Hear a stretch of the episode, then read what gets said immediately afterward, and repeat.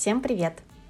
С вами подкаст «Мама море» и веду его я, Наталья Акберова, мама в декрете с почти трехлетней дочкой Май. Сегодня девятый выпуск моего подкаста, и я хотела бы кратко поделиться историями с наших длительных зимовок, которые мы провели в Турции, Египте, Индии и Шри-Ланке. Думаю, полезные и интересные моменты каждый узнает для себя. Ну что, поехали? Для начала расскажу, как мы впервые с нашей дочкой в 7 месяцев поехали в Турцию. Три часа прямым рейсом из Казани, и мы были в Анталии. А там на трансфере добрались до Сиде, в окрестностях которого мы жили чуть дольше месяца, с середины октября до середины ноября. Мы решили придерживаться следующего плана в любой стране. Сначала мы заселяемся в отель, а уже на месте находим жилье на долгосрочную аренду. Три дня мы пожили в Тропик Хотел, а дальше муж нашел классное жилье в районе Кюмкоя. Здесь ему помог поиск на турецком сайте sahibinden.com. Это местный Авито. Это была большая двухэтажная квартира с верандой и видом на Средиземное море. Что с жильем и едой? В квартире была кухня с плитой, поэтому мы в основном готовили сами. Через день заказывали доставку. Там можно у местных спросить название приложений, я честно не помню. И чуть реже ужинали в кафешках и ресторанах. Цены на продукты в супермаркетах вполне адекватные. Мне казалось иногда, что даже ниже, чем в России. Развлечения. Тут и античный город Сидея с древней историей. Мы туда ходили несколько раз, и Май тоже нравилось. Торговые центры с привычными для россиянина ассортиментом товаров. Аренда машин. Мы так брали несколько раз машину и ездили все вместе на Грин Каньон, водопады и катались по каналам Манавгат, которые находятся совсем рядом с Сиде. Что про интернет? Турция Дорогая связь. Только за сим-карту, я помню, мы отдали 25 долларов. И нам не очень повезло. Взяли мы тогда водофон, а вышки этого оператора рядом с нами перестали работать. Поэтому был просто ужасный сигнал. Следующая симка была уже от Turkcell, и здесь было все отлично. Еще расскажу несколько интересных фактов про путешествие с ребенком в Турции. Во-первых, как я сказала, это был наш первый полет с маленьким ребенком, и на самом деле все месяцы все прошло намного лучше, чем я планировала. Большую часть времени полете Майя спала. И игрушки, которые брали с собой, тоже пригодились. Про них я рассказывала в отдельном выпуске. Это было первое море ребеночка. Хоть, конечно, вода в октябре-ноябре была не супер теплой, а многие жители Турции считают, что это уже зима, но мы все равно купались. Погода комфортная, сильно не пекло. Я помню, что одевала Маю только в боди и панамку, вечером кофту и шапочку. Цены на все детское вполне адекватные, даже казалось дешевле, чем в России. Всем необходимым мы часто закупались в магазине Ебебек. Это магазин, который очень похож на детский мир. Мы покупали там все. И тарелочки, и одежду, и пюрешки, и подгузники. И в ближайших магазинах тоже, но там было удобней. А еще очень важный факт, что турки деток любят. Везде нас отлично принимали, и Майя без знаков внимания не оставалась. Всегда какие-нибудь подарочки получала, скидки, игрушки. То еще по фактам. В некоторых магазинах, например, продуктовый А101, принимали вторсырье. В России я сортирую тетрапак, бутылки, картон, алюминий. И вот в тот продуктовый мы сдавали пластиковые бутылки, стекло и картон тоже. Муж лечил зубы в кабинете стоматолога. Вышло, кстати, не дороже, чем в России. Мы платили наличными. А я по страховке ездила сдавать анализы в госпиталь. С собой не брала наличные, мой телефон сдох, и так меня больничка даже бесплатно довезла до дома. Еще в Сиде было неприлично много тату-салонов, и еще много оптик. Между прочим, Заказали хорошие очки, раза в два дешевле, чем в России. Клипсы. Может быть, знаете такие, которые могут быть и обычными очками, и солнцезащитными. Международные права нам тоже пригодились. Несколько раз брали машину на прокат, чтобы съездить в Аланию, древний город Аспендес, Зеленый каньон. А так везде в основном мотались на маршрутках. Проезд всегда дешевле в лирах, а не в долларах или в евро. Часовые пояса с Москвой одинаковые, поэтому я работала в привычном режиме. Благодаря тому, что мы жили очень близко к воде, успевали в обеденный перерыв не только покушать, но и искупаться, а вечером обязательно провожали все вместе закат прямо в море. И еще добавлю пять главных фраз на турецком, которые могут вам пригодиться. Мы перед поездкой смотрели несколько уроков турецкого. Оказалось, что многие структуры схожи с татарским языком. Например, числительные окончания глаголов. Я, конечно, вот вообще не полиглот, поэтому мой словарный запас ограничился бытовыми выражениями. Сейчас расскажу пять фраз, которыми я щеголяла. Айран вармы, есть ли у вас айран? Ну, с этим все понятно. Айран — это местная достопримечательность, молочно, кисломолочный продукт. Тешекюре дерим. Большое спасибо. Некедер. Сколько стоит? Индерим ихтиарум. Хочу скидку. Здесь тоже все понятно. В Турции принято даже, принято торговаться. Это настоящая культура. Ики чай лютфен. Два чая, пожалуйста. Итак, про Турцию рассказала, сейчас буду говорить про Египет. Итак, из Анталии с пересадкой в Стамбуле мы перелетели в Хургаду. В Египте мы тоже были впервые. Долго поторговавшись с таксистами в аэропорту, мы доехали до отеля Зая Реджина Хотел на главной улице Шератон.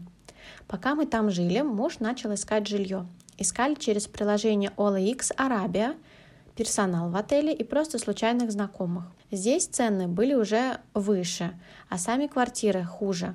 Например, нам показали квартиру в районе Аль-Ахая. На фото красивый комплекс рядом с морем, а на деле оказался кошмар. От центра ехать на такси минут 40, везде недострой, магазин далеко. В итоге мы остановились на Эспланада Compound в районе Эль-Мамша. Район был хорошим, магазины рядом, тише, чем Шератон, а в комплексе чистый частный пляж. Жилье и еда. Мы жили в студии с балконом и опять видом на море, только теперь на красное. Здесь хоть и была кухня и электрическая плитка, но готовить было не очень удобно, если честно. И продукты были, кстати, сильно дороже, чем в России, раза в 2-3. Поэтому завтрак мы всегда готовили дома, а обедали и ужинали в кафе. Развлечения. Самое классное, что помню в Хургаде, это море. Плаваешь с маской на любом пляже и получаешь удовольствие. Кораллы, много-много разных рыб, и больших, и маленьких, прозрачных, цветных, и других морских обитателей. Ежи, мурены. Конечно, в Египте еще и пустыня, и различные экскурсии по ней. И в город древней цивилизации Люксор. Но так как с нами малютка доча, мы никогда надолго не ездили. Но вот на подводной лодке, кстати, мы прокатились. Из примечательного в Египте дешевый бензин, поэтому такси было тоже дешево. С нашего района до Шаратон, это 4-5 километров, мы ездили за 100 рублей. Еще там есть Uber, который подсказывал адекватную стоимость, если, например, таксисты говорили, что это дешево. Что с интернетом? Связь в Египте тоже была не дешевая. Тут еще за одну симку Vodafone с 20 гигабайтами мы отдали около 300 фунтов, это полторы тысячи рублей. И один раз пополняли еще на 200 фунтов, плюс 1000 рублей чтобы я взяла ребенку в Египет с собой. Антигистаминные в аптечку, плюс оформить страховку. Одним утром у ребенка появилась сыпь на всем теле. Я жутко испугалась, поехали по страховке в больничку. Педиатр дал массе сироп. Чуть-чуть дали сиропа и помазали, прошло. Вот это было просто... Уф.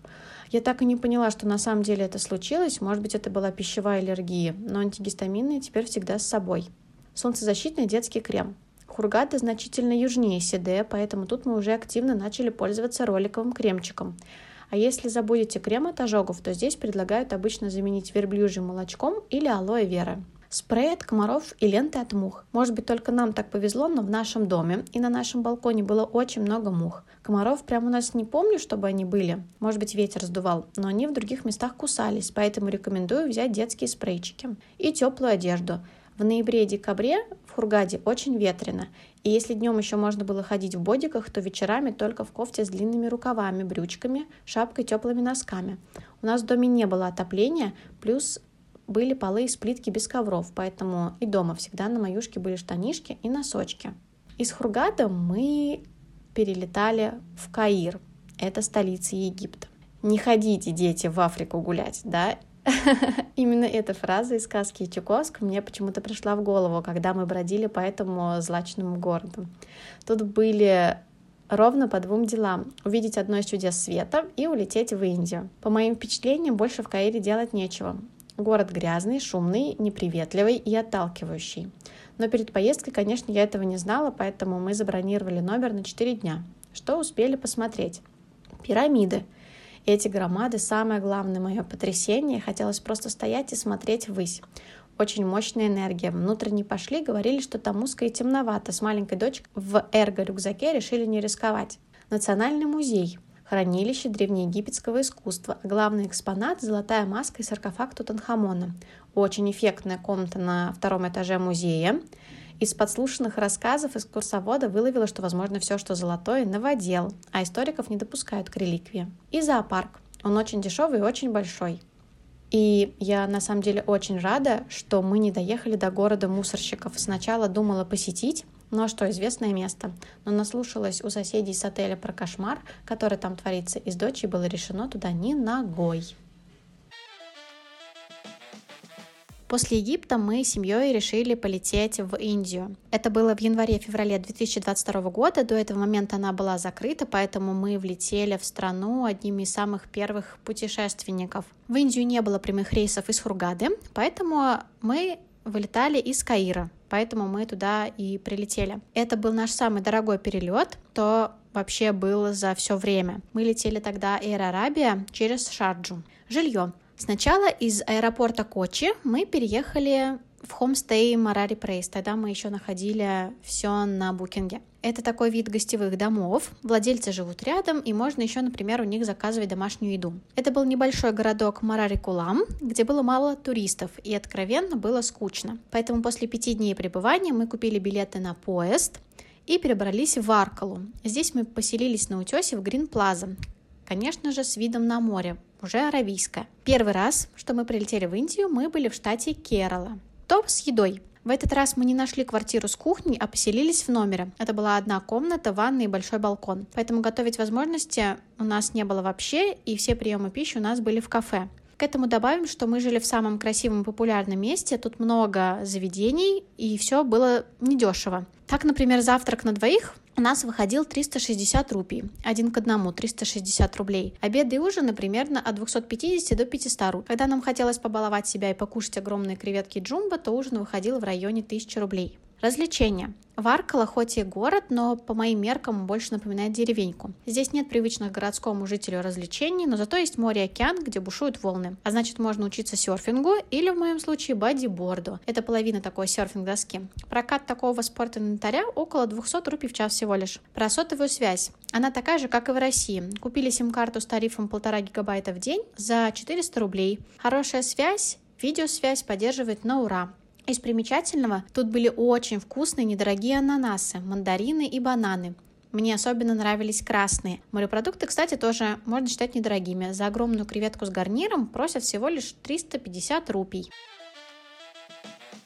Расскажу еще немножко про визу в Индию. Есть два вида индийских виз – электронная и бумажная вклейка в загранпаспорт. В начале 2022 года, когда мы были еще в Египте, мы оформляли электронную визу, а будучи уже в России, сделали бумажную. Сейчас расскажу подробнее. Электронная. Она делается через сайт, пересылка документов не требуется. Удобно делать, если находишься не в Российской Федерации. Можно оформить многократную визу на 1 и даже 5 лет, но срок пребывания не дольше трех месяцев за одну поездку. Если захочется быть дольше, то придется выезжать и выезжать снова, либо, по-моему, оформлять кстати, экзит пермит.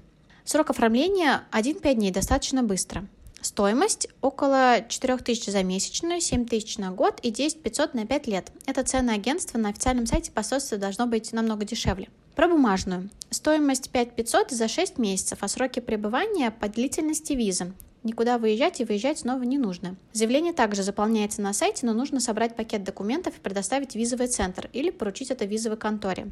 Срок оформления дольше. От начала заполнения доков до получения документов у нас вышел примерно месяц. И затем все направили в консульство. Через 8 рабочих дней все было готово. Мы получили все, как хотели, на 6 месяцев. Итого по времени получилось 4 недели. Достаточно не быстро.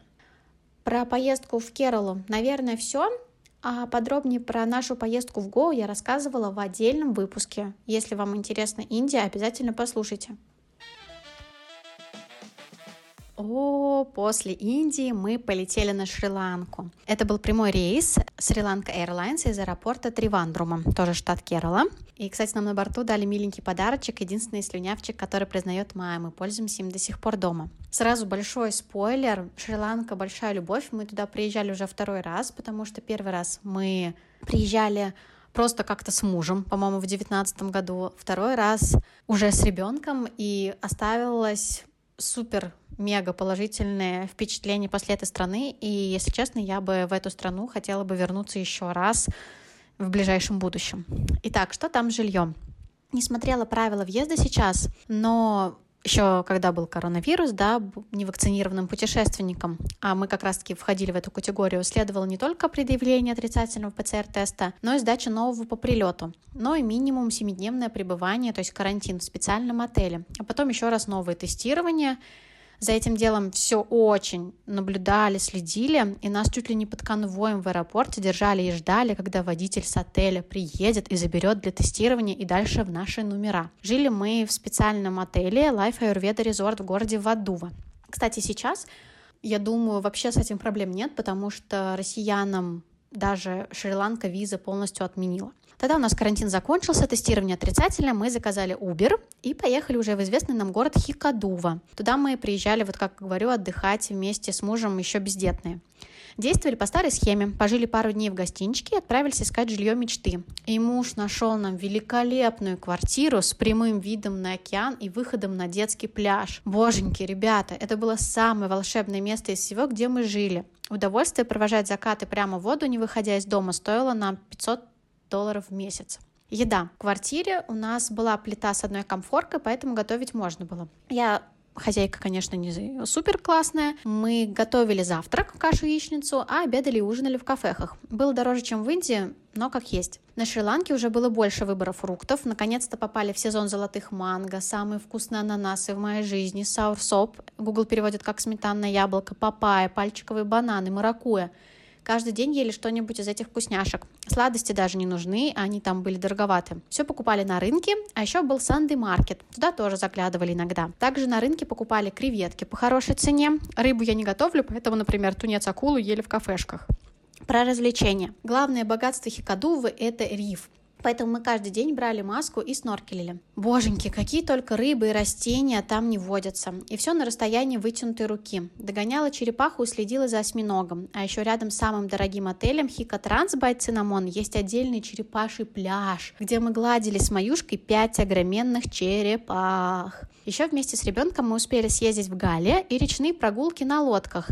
А так, конечно, на Шри-Ланке можно и в Канде, это мы в прошлый раз были без ребенка, и на чайные плантации, в город И на известный Пикадама. Для нас, конечно, все это тогда казалось испытанием с крохой, поэтому просто чилили на пляже. Но, кстати, у меня есть выпуск в Салсу, это другая мама, у нас выпуск был про Берлин, но мы очень много рассказа- рассказывали про Шри-Ланку, потому что они там тоже были семьей. Она рассказывала, как классно с ребенком она поднималась на этот пикадам. Что про интернет? Вроде как считается, что диалог лучший оператор на острове, поэтому мы пользовались им. Плюс в квартире был Wi-Fi, по цене не помню. Какой был главный минус? И я не знаю на самом деле, есть ли он сейчас. Испытание для удаленщиков на Шри-Ланке – это отключение света. Два года назад там был настоящий кризис забастовки. Бывало, что света не было 5 часов, то есть 5 часов нет возможности подзарядить ноутбук. Но обычно такое случалось на 2-3 часа, утром и вечером. И, конечно, это очень некомфортно с маленьким ребенком, которому мы включали кондиционер. Так что помните, если решите зимовать. На Шри-Ланке отмечу, что было очень жарко, поэтому важно собрать нужные вещи, которые вы возьмете с собой ребенку. Первое, главное, что я всегда беру, это солнцезащитный купальный костюм. Одевала я обычно его на утренние прогулки, в нем Майя купалась. Нашли и купили мы первый костюм случайно в Египте, поэтому по моим меркам он не идеален из-за коротких рукавов и неудобной молнии. А так, если вы в России находитесь, то купите хороший с длинными рукавами, широкой собачкой и очень мягким материалом материалом. И обязательно панаму, да, это вторая вещь. Головной убор нужен и деткам, и взрослым. На Шри-Ланке очень сильно печет, мы ее надевали вместе с купальником, и вообще у нас было их несколько штук, потому что ребенок может замочить, что-то еще.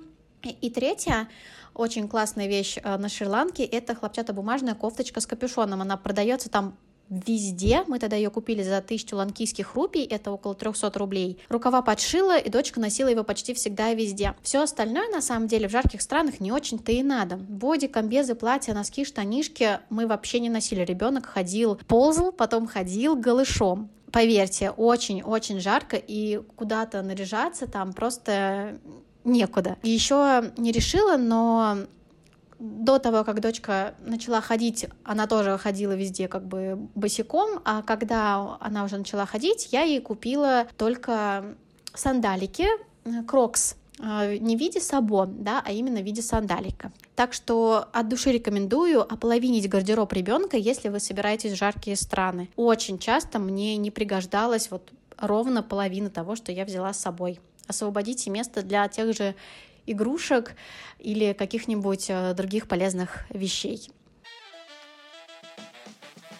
Про четвертую страну, которую хотела рассказать именно в этом подкасте, это про Дубай. Мы летели в Дубай пролетом, можно так вообще говорить, да? То есть, когда возвращались уже из Индии в Россию, мы решили э, сэкономить, конечно же, найти непрямые билеты и заодно посмотреть новую страну. И у нас была миссия успеть все и даже больше за 4 дня, но она, конечно же, провалилась. У меня ноги и у ребенка, и у мужа болели от э, усталости, и глаза закрывались от недосыпа, но все равно, э, если есть возможность сделать пересадку в Эмиратах и сэкономить на билетах, можно посетить новую страну. Кстати, напомню про экономию, да, я о нем говорила в самом первом моем подкасте, что есть слайд flightradar24.com. При помощи него можно составлять сложные маршруты. Например, вместо перелета Дели, Москва, Казань мы нашли маршрут Амрицар, Шарджа, Абу-Даби, Казань, и билеты вышли на 30 тысяч дешевле. Итак, возвращаюсь к Эмиратам. Чистота и роскошь, конечно, поражают, особенно после Индии. Из достопримечательностей мы успели покупаться в заливе на пляже Марина Бич, поплавать на лодочке по Дубай-Марине, прокатиться на монорельсе до Пальмы Джумейра, насладиться танцем поющих фонтанов. Кстати, очень удивительно, что оно очень короткое, но мы посмотрели несколько раз. У самого высокого здания мира Бурж-Халифы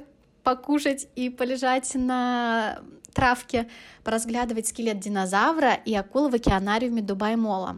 На самом деле дух дорого-богато был повсюду, но, честно, души в городе как будто бы вообще не ощутила я. Каменные джунгли из небоскребов не покорили моего сердечка, как природные красоты мира делают обычно со мной. Поэтому хоть рукотворным чудесам можно поаплодировать, но Здесь долго жить я бы не хотела, особенно с ребенком. Здорово, что увидели город, но, наверное, на длительную зимовку я бы сюда не отважилась.